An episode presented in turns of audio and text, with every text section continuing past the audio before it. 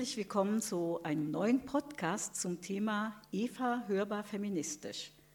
Heute sprechen wir über Spinnen, Weben, Widerstehen. Ich bin Ute Seibert, Pfarrerin und feministische Theologin. Ja, und ich bin Ursula Mühlberger, Musikerin, Theologin. Ursula, Spinnen, Weben, Widerstehen, das ist unser Thema. Wir haben uns ja neulich darüber unterhalten, dass wir einen Podcast machen wollten zu kontextuellen Theologien und haben nach einem Thema gesucht, was uns beide anspricht. Und du hast ganz spontan gesagt, Handarbeiten. Und ich habe ebenso spontan geantwortet, oh ja, das machen wir. Dabei hatten wir davor noch nie über das Handarbeiten und unsere Geschichte damit gesprochen. Wie bist du denn zu diesem Thema gekommen? Ja, sehr, sehr früh.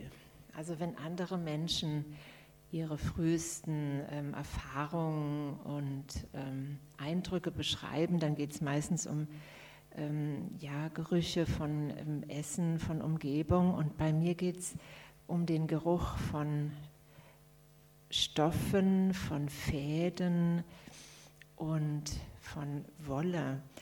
Meine Eltern hatten eine Spinnerei und ich fand das sehr faszinierend. Diese äh, Fäden sind nach wie vor in meiner Nase und in meinen Augen. Diese vielen Farben und dieses Verarbeiten, das sind wirklich meine frühesten ähm, Kindereindrücke. Und äh, ich habe dann Handarbeiten kennengelernt äh, in der Schule. Das war eine ganz äh, furchtbare Erfahrung das hätte das Ganze abtöten können, aber ich habe nicht aufgegeben.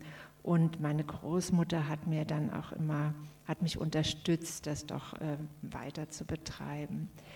Ähm, an das Spinnen selber bin ich nicht gekommen, ähm, aber ich habe sehr viel ausprobiert, gehäkelt, gestrickt und ähm, mittlerweile sticke ich sehr gerne und eigentlich sehr regelmäßig. Aber das Spinnen hat mich begleitet, auch äh, in, meiner, in meinen Reflexionen, in der Philosophie und in der Theologie, weil Spinnen hat ja mehrere Bedeutungen. Es ist ja kein ein eindeutiges Wort. Und ähm, Spinnen greift zum Beispiel Mary Daly, die ich in meiner feministischen Hochphase in den 70er Jahren bearbeitet habe und äh, gelesen habe und über sie auch geschrieben habe, die greift das auf ähm, als Möglichkeit, ähm, jenseits von patriarchalen Zuschreibungen und auch menschlichen Zuschreibungen wie Gott Vater, Gott Mutter, ähm, hat sie nach Verben gesucht oder hat sie Verben gefunden, unter anderem das Spinnen. Und das Spinnen ist, hat ja einen ganz kreativen ähm, Aspekt und eben aber auch dieses Spinnen, sich einspinnen und sich verspinnen, weben mit anderen, Netze bilden und nicht in dem Netz des Patriarchats gefangen bleiben. Das finde ich spannend, da kann ich dran anschließen ähm, mit dem Thema der Gottesbilder und auch der, der nicht patriarchalen Gottesbilder. In Nicaragua habe ich die Dichterin Julia Esquivel kennengelernt aus Guatemala. Und wer einmal die schönen bunten Webereien aus Guatemala gesehen hat, kann gut verstehen, dass sie Gott als die große Weberin beschreibt, die ganz bunte einzigartige Gewebe macht. Keines folgt einem bestimmten Muster und jedes ist einzigartig. Und sie sagt dann dazu, ähm, zu dieser kreativen und auch schweren Handarbeit der Frauen, die Fäden sind Blut, Schweiß und Tränen, Farben, die mit der Zeit nicht verblassen. Das gefällt mir sehr gut, weil es auch dieses Theologische in den Alltag, in das Handarbeiten der Frauen zurückholt, einmal als einen künstlerischen Ausdruck, aber auch als ein Mittel zum Leben und zum Überleben in ganz verschiedenen Aspekten. Und ich glaube, Handarbeiten war ja auch in dieser Corona-Zeit für viele ein ganz wichtiges Überlebensmittel. Da hast du ja auch davon erzählt. Ja, äh, die Corona-Zeit war ja eine, eine ganz äh, besonders äh, herausfordernde Zeit und in verschiedener Weise auf sich auch ähm, zurückgeworfen zu sein. Und ich denke, Handarbeiten mh, hm, bewirkt vieles, dieses mit den Händen aktiv sein, aber auch feine Dinge ähm, bearbeiten und gestalten, ähm, aber eben auch ähm, die Nerven beruhigen schlicht.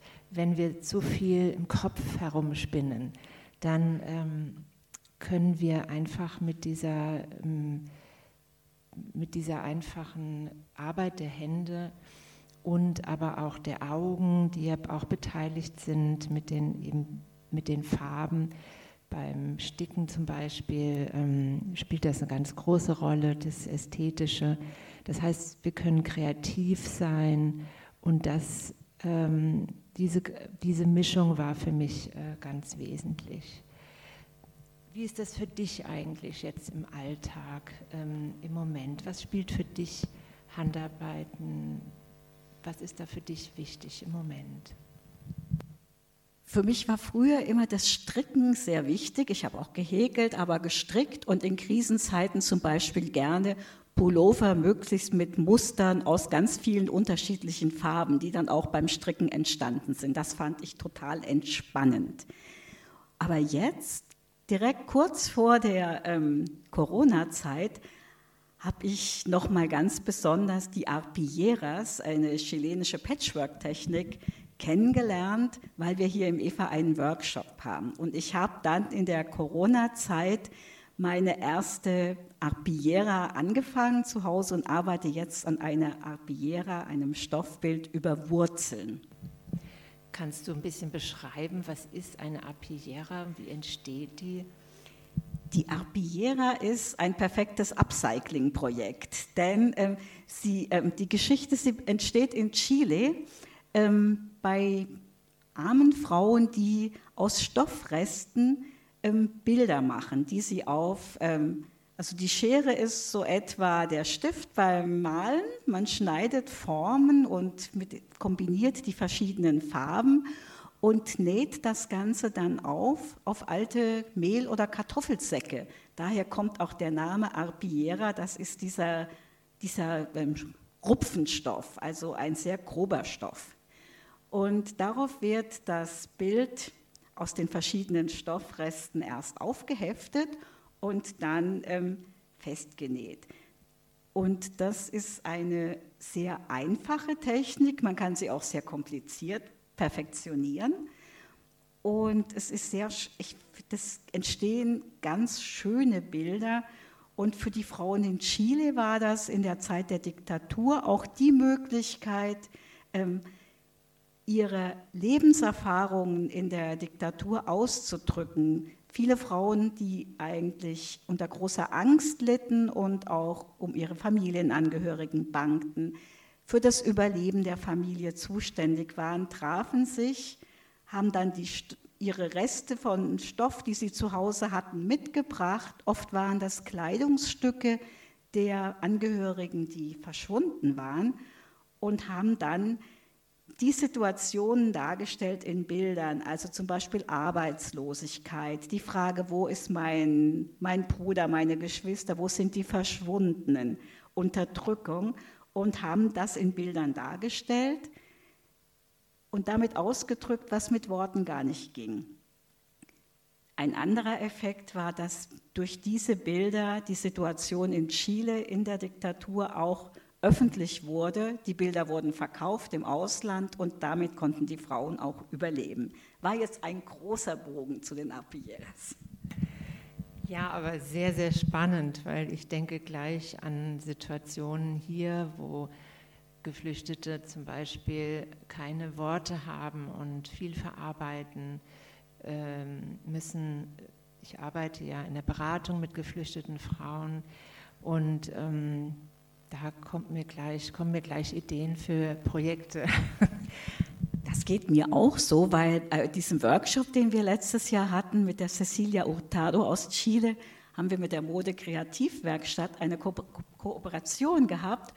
Und da saßen dann auf einmal im Workshop 12, äh, 18 Frauen aus zwölf verschiedenen Ländern und haben an den Stoffbildern gearbeitet, zum Teil auch an einem, einem kollektiven Bild der Eva Arpillera. Und jeder hat in ihrer Sprache auch dann noch was dazu erzählt und dann war das sehr anschaulich und es entstand ein Gesamtbild und es war nicht wichtig, ob ich die deutsche Sprache gut beherrsche. Und das war eine sehr gute Erfahrung. Also deine Begeisterung ist wirklich äh, zu spüren und ich vermute mal, dass du die jetzt auch äh, in Zukunft ähm, noch weiter ähm, ja, da verfolgen wirst mit diesem, ähm, ist das richtig, mit diesem Apieras? Ja, ich habe da ganz viel Lust drauf, jetzt mich in Ruhe da mal mit auch dran zu setzen. Ich habe auch ganz viel gelesen, weil diese Apieras inzwischen oder ähnliche Formen von ähm, Sticken oder Nähen, Patchwork in ganz vielen Ländern inzwischen auch benutzt werden. Also Cecilia, die den Workshop hier gemacht hat, hat nicht nur in Chile, sondern auch in Indonesien nach dem Tsunami dort mit Frauen gearbeitet.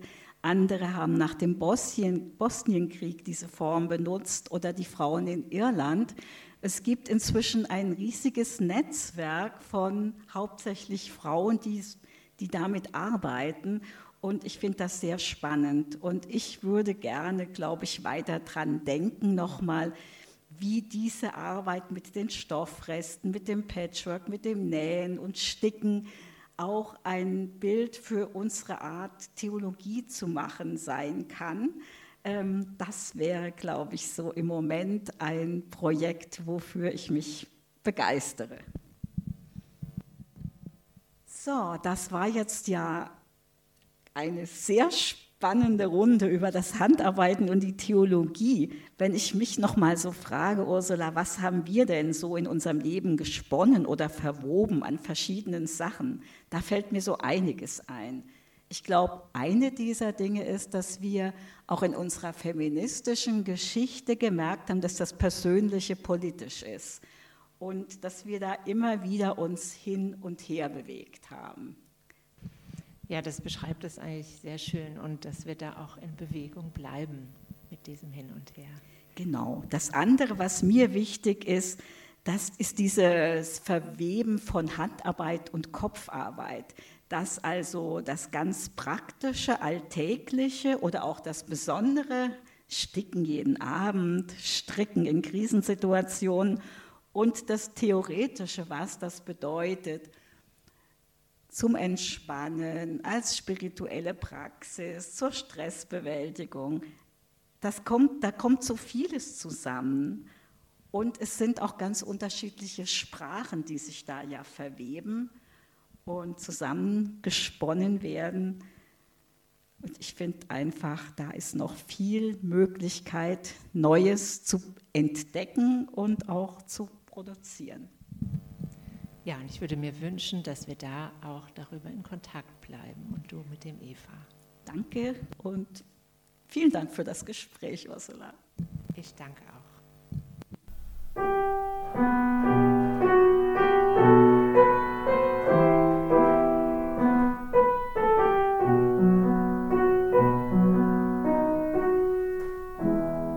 Vielen Dank fürs Zuhören.